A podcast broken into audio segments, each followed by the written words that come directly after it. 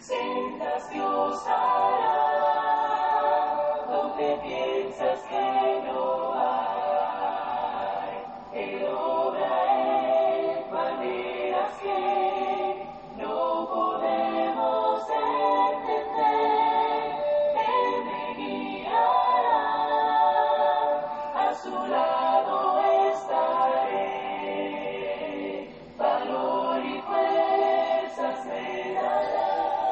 Gracias damos a Dios por la oportunidad que nos da de meditar en su palabra. Gracias también a cada uno de ustedes por estar con nosotros y meditar en la palabra de nuestro Dios junto a nosotros.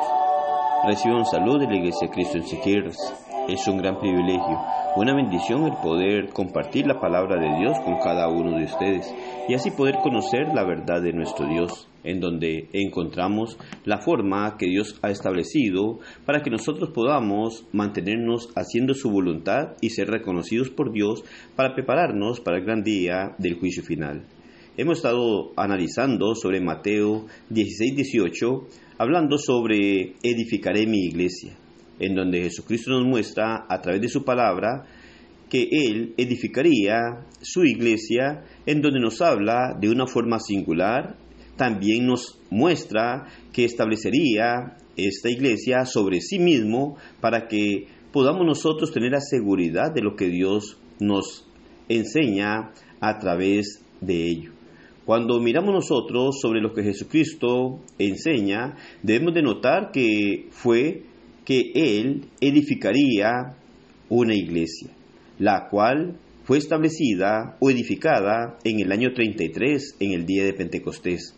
Le pertenece a Cristo por derecho de compra. Hechos 20:28 nos habla, por tanto, mirad por vosotros y por todo el rebaño en el que el Espíritu Santo os ha puesto por obispos para apacentar la iglesia del Señor, la cual él ganó por su propia sangre. La iglesia le pertenece al Señor por derecho de compra. La iglesia que Cristo edificó empezó a adorarle según las instrucciones de Dios. Y eso es lo que debemos de mirar y queremos analizar en estos minutos, en donde hemos mirado sobre la promesa que Jesucristo hace de edificar su iglesia, pero que hoy, cuando miramos tantos grupos religiosos, viene a la mente la pregunta, ¿cuál es esa iglesia que Cristo edificaría y edificó hace casi dos mil años? Y es lo que nosotros debemos de entender y comprender, que si le pertenece a Cristo por derecho de compra, debe de estar sujeta a lo que Cristo establece. Y nuestro Señor nos habla a través de su palabra.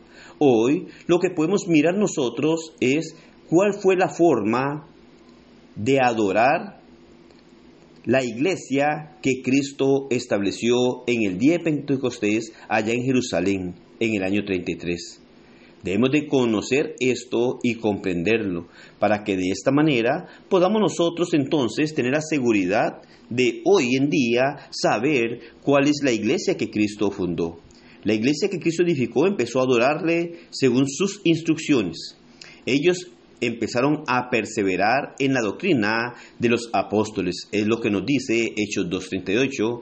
Por tanto, mirad por vosotros y por todo el rebaño en que el Espíritu os ha puesto por obispos para apacentar la iglesia del Señor. Ya aquí nos muestra el derecho de compra. Y también debemos de considerar hechos cuando aquella iglesia dio inicio y la forma en la cual ellos empezaron ahora a hacer las cosas de acuerdo a la voluntad de Dios. Ellos empezaron a hacer aquellas cosas que Dios establece y demanda que se haga, en donde el capítulo 2 de Hechos nos muestra a nosotros lo que empezaron a hacer aquellos que obedecieron las normas de nuestro Dios y aquellos que habían obedecido el Evangelio y habían sido bautizados para el perdón de pecados, nos habla a nosotros que ellos empezaron a hacer algo en su vida.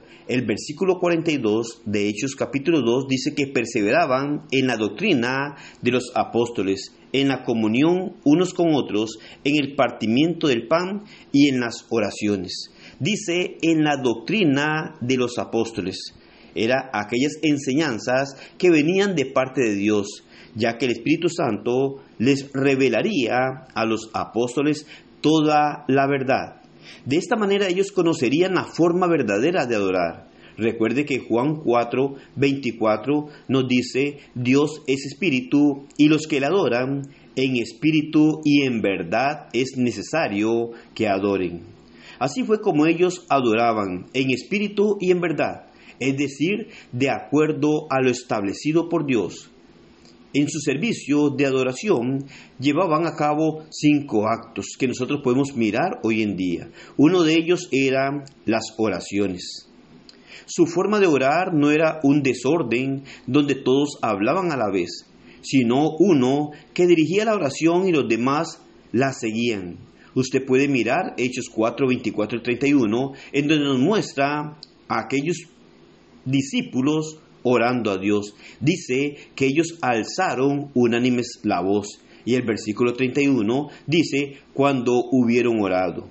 Es claro que al alzar unánime la voz, muestra el seguimiento que llevaban, porque difícilmente todos iban a decir exactamente las mismas palabras que nos narra el escritor Lucas en este texto. Además, que Pablo enseña en 1 Corintios 14:40 que se haga todo decentemente y en orden. Este es el orden que seguían los primeros cristianos. También nos habla que participaban de la enseñanza, como también de la cena del Señor.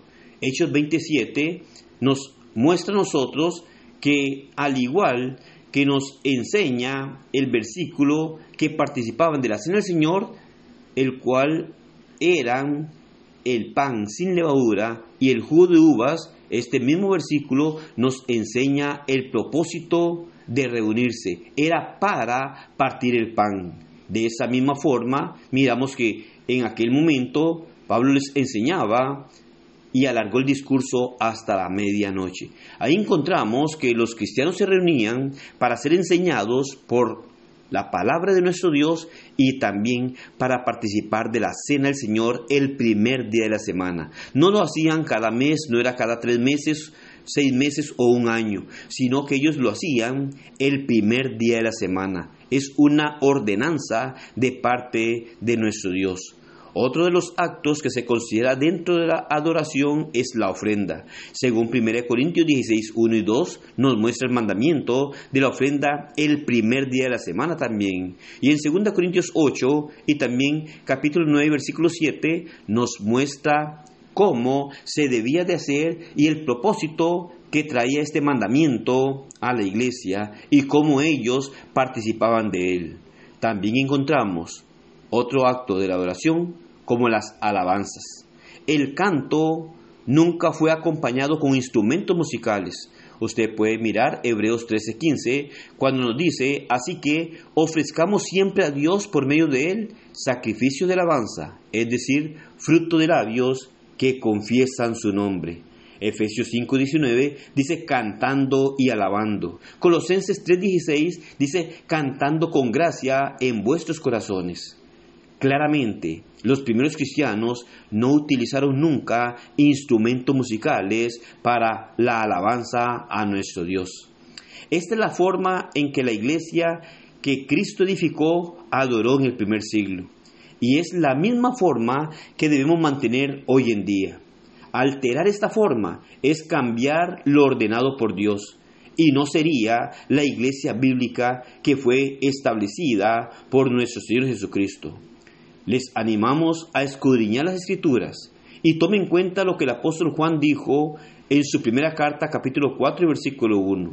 Amados, no creáis a todo espíritu, sino probad los espíritus si son de Dios, porque muchos falsos profetas han salido por el mundo.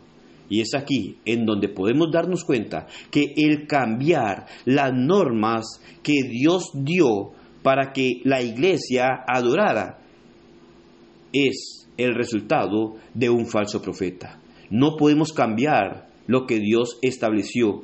No podemos cambiar la forma en que la iglesia primitiva adoró a Dios. Hoy muchos adoran de muchas maneras diferentes a las que encontramos en el Nuevo Testamento. Y Dios nos muestra a través de su palabra cómo Él quiere que se le adore. Y tenemos el patrón divino, en donde la iglesia que dio inicio en el año 33, en el día de Pentecostés, en Jerusalén, tenía una forma de adorar a Dios. Esta forma se la comunicó Dios a través de los apóstoles siendo inspirados por el Espíritu Santo. Cualquier forma diferente a la que encontramos en el Nuevo Testamento es un cambio de las normas de Dios.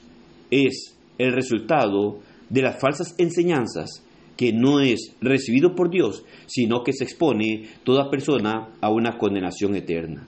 A usted, amigo, le animamos para que si usted escucha estos audios y usted se da cuenta de la forma que Dios establece a través de su palabra, le animamos a que usted pueda comunicarse con un miembro de la Iglesia de Cristo. De hecho, si usted está recibiendo estos audios es porque algún hermano de la Iglesia de Cristo se los está haciendo llegar. Así que, si usted tiene alguna duda, alguna inquietud, comuníquese con cualquier hermano en cualquier lugar en donde usted esté y él le podrá dar más información de acuerdo a las Sagradas Escrituras y de esta manera podamos hacer las cosas de acuerdo a la voluntad de nuestro Dios.